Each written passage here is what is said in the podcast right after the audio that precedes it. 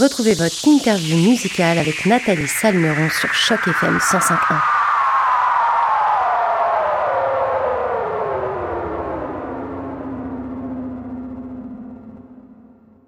Bonjour à toutes, bonjour à tous et surtout bonjour à toi Yao. Et tout d'abord, merci d'avoir accepté notre invitation sur cette, euh, pour cette entrevue sur les ondes de Choc FM 105.1. Comment tu vas aujourd'hui Yao? Je vais très très bien et toi-même? Ben écoute, moi ça va super. Je suis très content de pouvoir papoter avec toi et puis surtout on va pouvoir parler de ton album Kinsungi. Alors euh, pour, euh, je le rappelle pour les auditeurs de Choc FM 105.1, ton nouvel album est sorti le 27 mai dernier, cinq ans à peu près après le succès de ton dernier album qui s'appelait Lapsus. Est-ce que tu peux nous parler de la couleur de ce nouvel album? Oui, ce nouvel album, c'est essentiellement un mélange de soul, de slam, de funk euh, aux sonorités afro. Un album concept, un peu thérapeutique, je dirais. Euh, Kitsungi, je vais expliquer le titre en fait, qui est euh, l'art japonais de réparer la poterie, la céramique brisée avec des métaux précieux, entre autres de la laxe au poudré d'or. Donc on a tous déjà vu ces belles assiettes avec des fissures dorées. Eh bien, c'est le Kitsungi. Mais alors justement, pourquoi avoir appelé cet album Kinsungi alors que j'ai regardé et écouté ton album? Il n'y a aucun titre euh, sur cet album qui s'appelle comme ça. Du coup, j'aurais aimé savoir un peu plus déjà pourquoi l'avoir baptisé comme ça et, euh, et pourquoi ça te tenait tellement à cœur de faire entrer cette, euh, cet art japonais dans, dans, ton, dans ton empreinte musicale? Quand j'ai commencé ce projet, euh, au cours des trois dernières années, je pense que tout le monde sera d'accord avec moi, les trois dernières années se sont passées sous le signe du chamboulement pour tout le monde. Et euh, je voulais explorer euh, les thèmes de la peine, de la résilience et de l'espoir à travers ce projet-là. Et pourquoi Kitsugi? Je, voulais faire un kitsugi de l'homme, voilà. Et je suis parti de la prémisse qui dit que toute adversité nous rend plus fort. Eh bien, j'estime que c'est faux toute adversité digne de ce nom ne commence pas par nous rendre plus forts, ça nous met en mille morceaux. Et comme une assiette brisée en mille morceaux, eh bien on a le choix. On a le choix de soit rester là, brisé en mille morceaux, ou de se reconstruire, et même d'accepter que dans cette reconstruction, ça puisse faire une meilleure version, une pire version de soi. Donc je suis vraiment parti de ce, concept-là. Euh, pour faire un kitsuni de l'homme, euh, tout à coup, on a tous vu ces belles assiettes avec les fissures dorées, tout à coup les fissures deviennent belles, les fissures deviennent ce que l'on veut voir, elles donnent de la valeur, elles donnent de la lumière à cet objet. Et comme quoi nos fissures, nos blessures peuvent aussi nous permettre justement euh, d'être plus beaux, euh, font partie intégrante de qui nous sommes. Et j'ai dit c'est 11 chansons sur cet album-là, mais c'est surtout 11 états d'âme euh, que j'ai voulu transmettre. J'ai voulu aborder, comme je dis, les thèmes de la peine, la résilience et de l'espoir, mais vraiment plutôt dans une question de faire ressentir à l'autre, de partager, de tendre la main vers l'autre. C'est vraiment le concept derrière ce projet. Alors justement, je rebondis un petit peu sur ce que tu disais. Euh, après une période de pandémie qui a duré bien trop longtemps, nous d'ailleurs mmh. ici en Ontario, on vient juste d'en terminer avec euh, le mandat des masques, puisque depuis le 11 juin dernier, on peut enfin respirer comme on le souhaite. Euh, justement, du coup, c'est une période qui a été un peu compliquée, comme tu disais, pour, pour tout le monde. Comment toi, en tant qu'artiste, tu as vécu cette période? Parce que c'est pas ton premier album. Tu as déjà travaillé sur de précédents albums, notamment l'album Lapsus qui était sorti en 2016. Est-ce que ta, ta façon de travailler était différente pendant cette période de pandémie? Et, est-ce que tu peux nous expliquer un peu comment a été le, la réalisation de cet album? Comment tu as pu travailler avec tes équipes pendant cette période?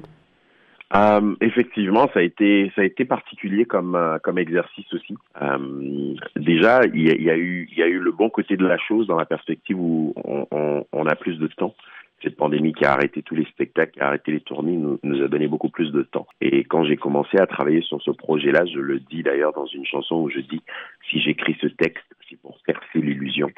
C'est l'objectif de départ, faire du brouillard, un brouillon. Et c'est vraiment comme ça que ce projet-là a commencé, en me disant, voilà, je voulais, je voulais, je voulais exorciser des démons, si je peux me permettre.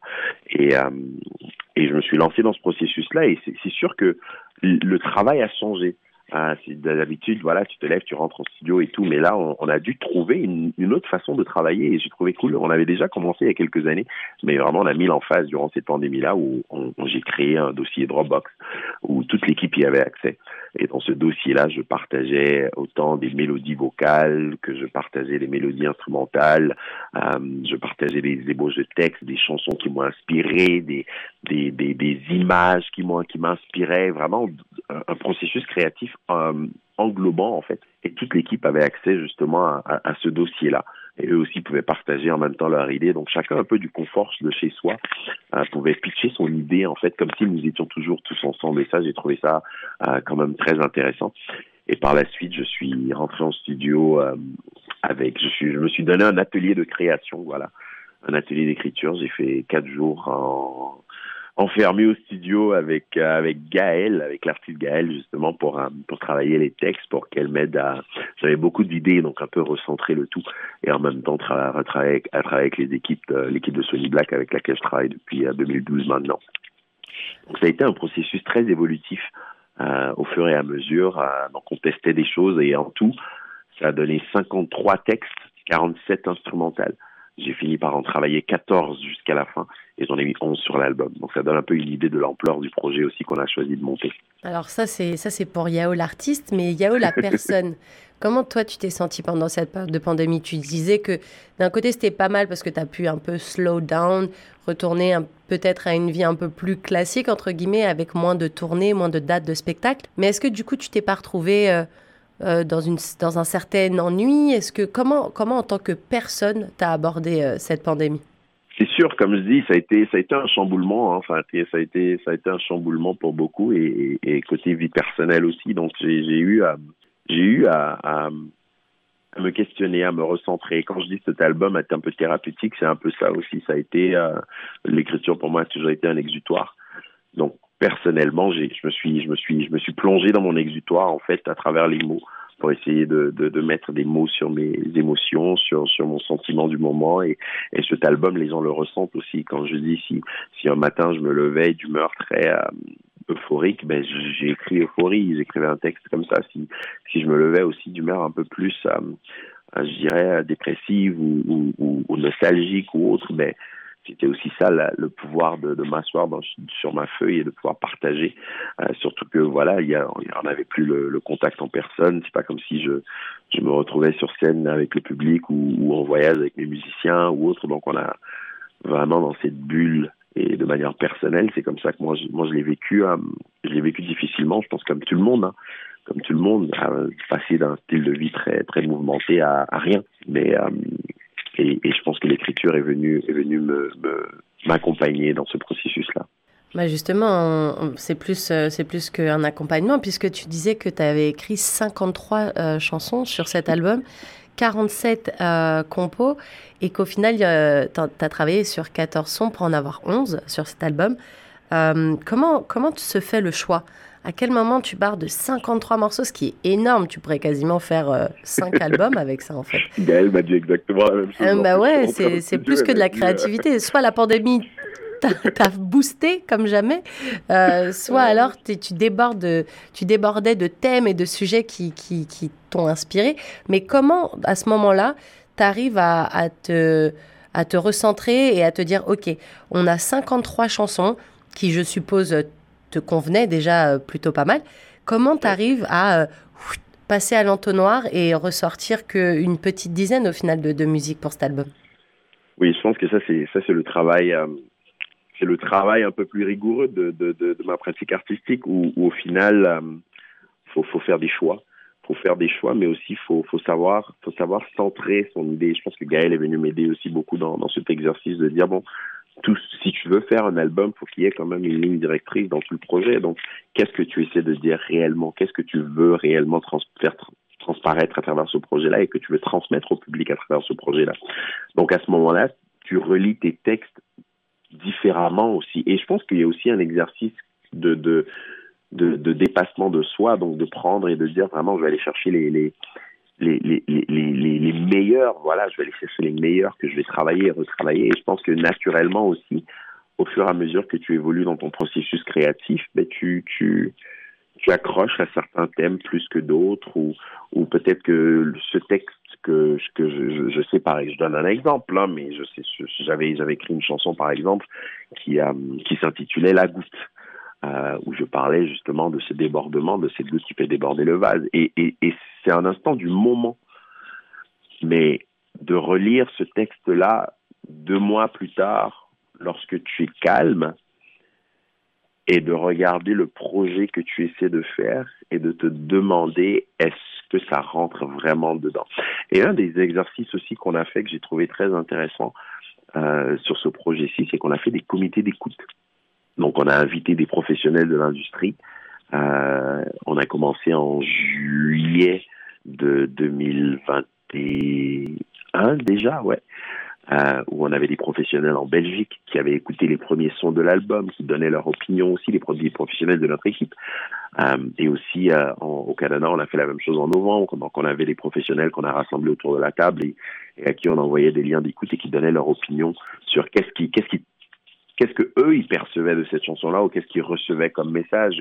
Et, ça nous permettait de, de jauger aussi à savoir est-ce que c'est vraiment ce qu'on voulait euh, transmettre comme comme comme émotion à travers cette chanson là donc ça permet de de faire un tri en fait déjà un tri nous-mêmes à la base euh, et ensuite de, de au fur et à mesure qu'on avance de dire ah bon voilà ce texte-ci est très fort mais il ne cadre pas dans ce projet-ci par exemple parce qu'il est trop euh, euh, si, si, si, par exemple, j'essaie d'être euh, un peu plus abstrait ou poétique ou conceptuel, peut-être qu'un texte qui est très euh, terre à terre ne cadre plus si bien que ça dans le projet, où j'avais écrit une autre chanson qui était très très très très très personnelle pour que j'avais écrite pour ma fille. Et au final, lorsqu'on a fait les comités d'écoute, la chanson était super belle, mais mais elle restait trop personnelle pour que les gens puissent connecter à cette chanson-là. Donc finalement, tu l'enlèves du projet aussi. Tu la gardes pour toi. Tu la fais juste en spectacle, par exemple. Mais euh, mais c'est pas c'est tout un travail aussi de de, de concision. Justement, j'allais te demander, est-ce que les sons qui, qui n'ont pas été retenus, entre guillemets, est-ce qu'en général ils passent à la trappe et aux oubliettes terminées Ou alors c'est des sons que tu gardes peut-être pour un prochain projet ou comme tu disais pour, euh, pour des occasions spéciales, peut-être des concerts ou des moments euh, peut-être plus intimes, des concerts peut-être plus petits où tu seras dans une plus petite salle. Est-ce que c'est ça euh, la dynamique du truc ou en général bah, c'est brouillon, poubelle et puis on verra pour le prochain album? Non, c'est vraiment ça la dynamique. Euh, il y a des chansons, par exemple, qui ne sont pas sur l'album, mais que je fais juste en spectacle. Euh, parce que voilà, ça, se prête plus à ça, ça se prête plus au spectacle, ça se marie mieux euh, dans le spectacle, mais sur l'album, ça serait pas nécessairement suivi. Euh, et, je pense qu'à titre d'artiste aussi, on, a quand même un bagage, on a quand même un bagage qu'on accumule. Donc c'est des chansons qui, des fois, je, je me suis déjà retrouvé je rigolais parce qu'en 2011, ça m'était arrivé, j'avais commencé une chanson en 2008. J'avais commencé une chanson en 2008 que je n'avais jamais terminée. Et c'est une chanson que j'ai finie seulement sur mon album de 2011, sur mon, premier album solo en 2011. Donc, c'est trois ans essentiellement où tu relis ce texte-là et non, c'est pas le moment où ça, ça, passe pas ou, ou autre.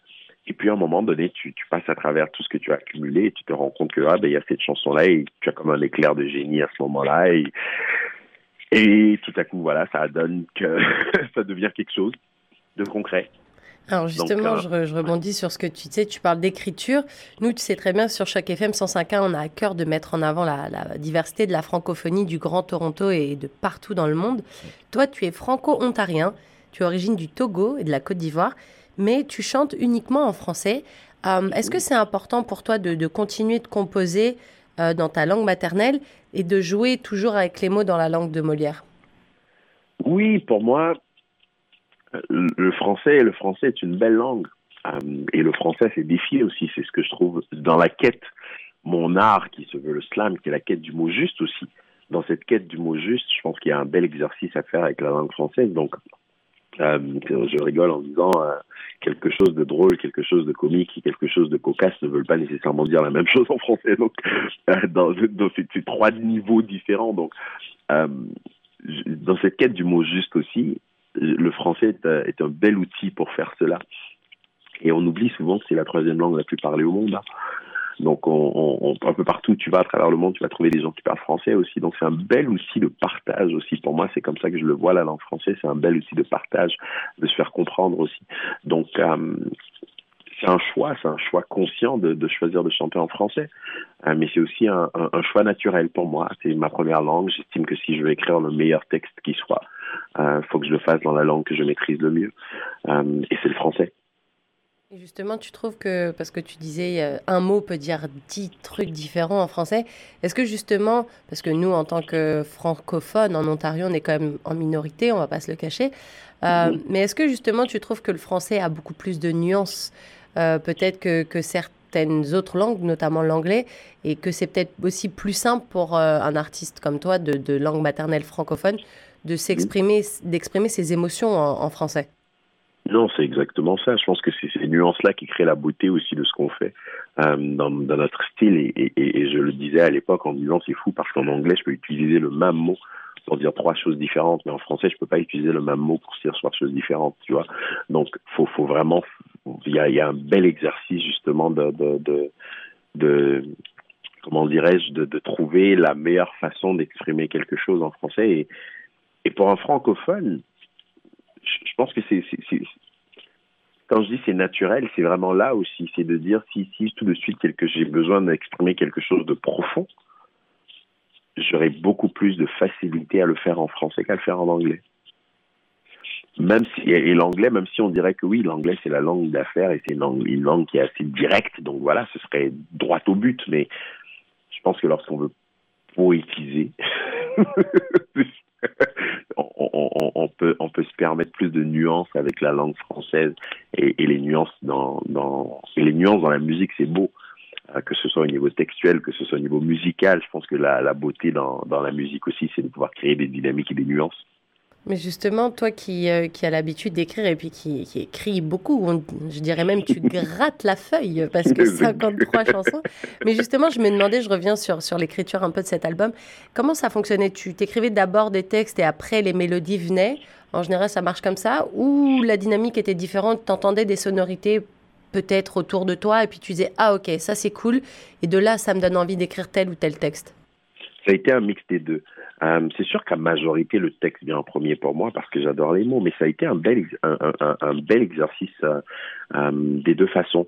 Euh, des fois, je, et, et, le, le, dossier de Dropbox aussi, c'était ça. Parfois, je me retrouve à me balader, j'ai une mélodie qui me vient à l'esprit, je prends mon téléphone et je l'enregistre tout simplement sur mon téléphone comme ça, euh, avec le téléphone devant ma bouche, et ensuite je le mets dans Dropbox.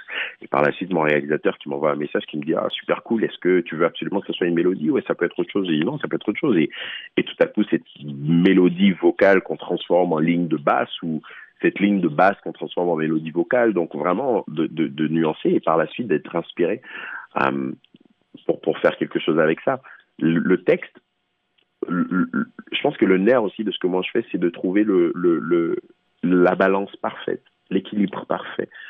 La musique vient au service des textes et le texte vient au service de la musique pour créer un univers qui se marie bien. Euh, donc parfois, c'est, parfois la musique est venue en premier. Parfois, j'ai eu des inspirations musicales. Les naufragés, par exemple, euh, sur l'album, l'inspiration est venue musicalement tout d'abord. Musicalement d'abord, que j'ai eu cette idée et que j'avais cette idée de navigante. J'avais le concept de la chanson qui m'est venu, j'ai la musique qui m'est par la suite, et ensuite le texte est venu après. Donc, ça a été vraiment euh, un bel exercice de travailler des deux façons et des fois je suis là et je, je, j'attends patiemment et je commence à, comme percussion étant mon instrument premier, je commence à faire un, beat avec les mains et tout à coup je me dis ah c'est cool ce rythme là, c'est cool ce rythme, ah ça pourrait être quelque chose. Et encore une fois, tu vois, je, je rentre court dans mon studio, j'enregistre un petit truc ou parfois je me lève euh, dans tes yeux, ça a été la mélodie qui m'est venue en premier. J'ai écrit le refrain avant d'écrire quoi que ce soit d'autre, mais je me suis levé un matin et, j'avais cette mélodie qui tournait dans ma tête et je, me rappelle, j'ai rigolé parce que je l'ai fredonné ce matin-là et ma femme s'est moquée de moi en me disant ah, mais qu'est-ce que tu fais là, là tu es chanteur maintenant là et j'ai rigolé mais juste après qu'elle soit partie je suis descendu dans mon studio et et j'avais cette mélodie et j'ai enregistré cette mélodie euh, avant même euh, avant même d'écrire le texte ou avant même de composer la musique pour cette chanson. Alors, comme à, à chaque euh, sortie d'album, on se doute qu'il y a une série de concerts qui est prévue. Primo, parce oui. que je pense que tu as besoin de retourner sur scène. Déjà, clairement, c'est viscéral à un moment donné. Et puis, deuxièmement, parce que je me doute qu'à un moment donné, bah, l'album, il est aussi fait pour être euh, vécu et, et, et, chanté par le public. Alors, nous, on sait déjà que tu seras sur euh, la scène du Francofest ce vendredi 17 juin. déjà, est-ce que c'est important pour toi d'être présent lors des événements francophones? Oui, pour moi, pour moi, c'est très important d'être présent lors des événements francophones. C'est, ça reste mon, surtout en Ontario, ça reste mon premier public. oui, clairement, ça reste mon premier public. Euh, donc oui, non, j'adore, j'adore, et, et, on a essentiellement, on a beaucoup de spectacles prévus, ce qui est, ce qui est, ce qui est magnifique en tout cas pour une nouvelle sortie d'album et la reprise des activités aussi. Euh, donc là, on sera à la Francofête. On était et, et le spectacle, juste pour revenir un peu en arrière, le, le, le, spectacle, on a monté, on a commencé à monter le spectacle déjà en novembre de 2021 bien avant la sortie de l'album. Ah on oui, était parce déjà. J'allais dire, l'album, attends, il est sorti le 27 mai, donc euh, en novembre, c'était très, très, très précoce déjà cette préparation. Exactement. Mais on était déjà dans le processus de monter le spectacle. On a fait une résidence de quatre jours au Centre national des arts pour faire des, une, une réorchestration spécifique pour la scène, une réadaptation pour la scène. Donc vraiment tout ce travail-là qu'on qu qu mettait en, en, en amont. Et ensuite, on a fait une deuxième, on a fait deux autres jours de résidence en février, juste avant de partir pour euh, notre tournée européenne en mars. On a commencé la tournée en Europe euh, mars 2022 et on est revenu au Canada. On a fait quatre journées de, de, résidence encore au début du mois de mai au Centre national des arts, vraiment parce que le spectacle pour moi a une, grosse part dedans. Je dis toujours. En, en anglais, j'aime l'expression ironique. J'aime on on dit spectacle vivant, mais j'aime beaucoup l'expression anglaise qui dit live show. Euh, cette idée de donner vie à la musique, make it alive, et ensuite de show me, de montrer. Je dis toujours, si les gens veulent écouter l'album, ils vont rester à la maison. Donc, il y a tout un travail qui vient aussi de, de faire vivre ce spectacle-là, de faire vivre cette musique-là. Euh, et je rigole souvent en disant, quand les gens viennent voir un spectacle, ce qui m'amuse toujours, c'est de dire ceux qui viennent en disant, ah, ma chanson préférée sur l'album, c'est celle-là. Et ensuite, à la fin du spectacle, de dire, ah, j'ai entendu cette autre chanson complètement différemment. Et là, c'est vraiment celle-là que j'aime, ce que je préfère. Donc, euh, un bel exercice. Et, j'ai hâte, en tout cas, à travers la province. Donc, on a FrancoFest, justement, le, le, le 17 juin prochain, à FrancoFest de Hamilton on sera à Gatineau le 18, euh, à Ottawa le 21 encore, et très hâte de faire, on sera dans l'Ouest canadien à partir de, de septembre, mais en août déjà on fait une tournée de l'Est du Québec, donc on est en première partie de Malika-Thérien, l'Est du Québec, donc on a déjà une quarantaine de spectacles à l'horaire, j'invite tout le monde à regarder mon site yaomusique.com pour voir quand est-ce qu'on arrive dans votre coin de pays, j'ai tendance à dire, et, euh, ou votre coin de province. et, euh, et j'ai très hâte, en tout cas, de, voir aussi la réception du public par rapport à ces spectacles-là. Jusqu'à présent, la réception a été super positive, euh, donc j'ai très très hâte. Et justement, est-ce que dans, dans, tes spectacles, des fois, tu as des euh, peut-être un public anglophone qui vient te saluer à la fin de ton spectacle parce que bah, y a quand même beaucoup de gens qui sont bilingues ici euh, en Ontario, notamment, mais il y a aussi des gens qui parlent pas forcément un mot de français, mais la musique a ce truc un peu fédérateur, tu sais, genre de, de, de en fait, on vibre, tu vois, aux mélodies, des fois, même si on capte pas un mot. Moi, ça m'est déjà arrivé de vibrer sur des sons en coréen ah oui. ou dans des, des, des, des, langues que je capte pas un seul mot, mais la musique, la vibes, la sonorité m'a touché quelque part. Je sais pas, c'est comme ça que ça Moi, se passe. Est-ce que ça t'est déjà arrivé ça? Oui, moi c'est ce que je dis tout le temps. Je dis la musique est universelle et je dis exactement ça. Je dis exactement qu'on a tous déjà écouté de la musique dans des langues qu'on comprenait pas, mais on aimait quand même. Et moi, ça a été euh, une de mes plus belles découvertes il y a quelques années de cela, de me rendre compte à quel point on, oublie l'universalité de notre de notre art en fait. Euh, J'ai eu la chance de faire des spectacles dans des pays où je parle même pas la langue. Euh, je me suis retrouvé au Cap Vert en 2018 sur scène avec un artiste des États-Unis qui chantait en anglais, un du Cap Vert qui chantait en portugais moi en français. Tous les trois, on a monté un show vendredi soir devant 2500 personnes et les gens étaient en délire. Donc pour moi, de me dire, c'est fou quand même. Et, parlant de Hamilton, moi, ça a été aussi un beau cadeau la dernière fois que j'ai fait la Franco-Fête à Hamilton. Euh, j'ai euh, un jeune homme qui m'avait écrit, euh, quelques, qui m'avait écrit auparavant, trois semaines avant, je pense, disant qu'il avait hâte de voir mon concert à Toronto, à Hamilton, parce qu'il il écoutait ma musique et il traduisait mes textes. Euh, il traduisait les titres, euh, il me disait oui, euh, j'écoutais la chanson I was listening to Pearls, qui est la chanson Perles sur mon album Perles et Paraboles, et je me disais c'est fou quand même. Et il me disait comment ça l'interpellait et comment ça l'avait poussé à aller chercher les, textes pour traduire, pour dire qu'est-ce qu'est-ce que je racontais dans cette chanson-là, parce que ça, émotionnellement, ça lui parlait. Ça m'a rappelé moi-même, en fait. Moi, j'ai commencé à parler anglais parce que j'étais très, très curieux de savoir qu'est-ce que Tupac disait dans la chanson Changes. Donc, c'est vraiment comme ça aussi. Donc, de réaliser aussi que la musique française, c'est la même chose pour les autres. Pour moi, ça a été, euh, c'était une belle réalisation. Et je pense que c'est ça la beauté des communautés de langue en situation minoritaire aussi. C'est qu'on a, on a, on a les francophones, oui, mais on a aussi les francophiles. Des gens qui aiment la langue française, qui aiment la culture francophone, qui parlent pas nécessairement français, mais qui, qui, qui sont présents aux événements et qui partagent cet amour de, de la musique francophone. Bah écoute, sur ces belles paroles, on va te laisser sur ça. Merci Yao, merci beaucoup pour cette belle interview. Je rappelle que ton album Kinsungi est sorti le 27 mai dernier et qu'il est depuis disponible sur toutes les plateformes de téléchargement. Toi, tu seras présent à Hamilton sur la scène du FrancoFest ce vendredi 17 juin. Je conseille vraiment aux, auditeurs de Choc FM de se rendre à ce, à ce bel événement, très beau événement de la communauté francophone. Vous allez pouvoir euh, voir Yao en concert, mais aussi euh, amener vos enfants, avoir une, une sorte d'ambiance de, fête foraine. Ça va être super cool. Euh, mais en, en, dehors de ça, Yao sera également en concert, comme il l'a dit, dans pas mal d'endroits de la province et d'ailleurs. Donc toutes ces informations seront à retrouver sur son site internet et aussi sur ses réseaux sociaux. Nous, en attendant, on va écouter tout de suite Euphorie, un des morceaux de cet album. Merci, merci beaucoup encore Yao pour ce beau moment d'avoir pris le temps de nous parler et à très très vite. Merci à toi pour l'invitation. À bientôt, au revoir. Bye bye.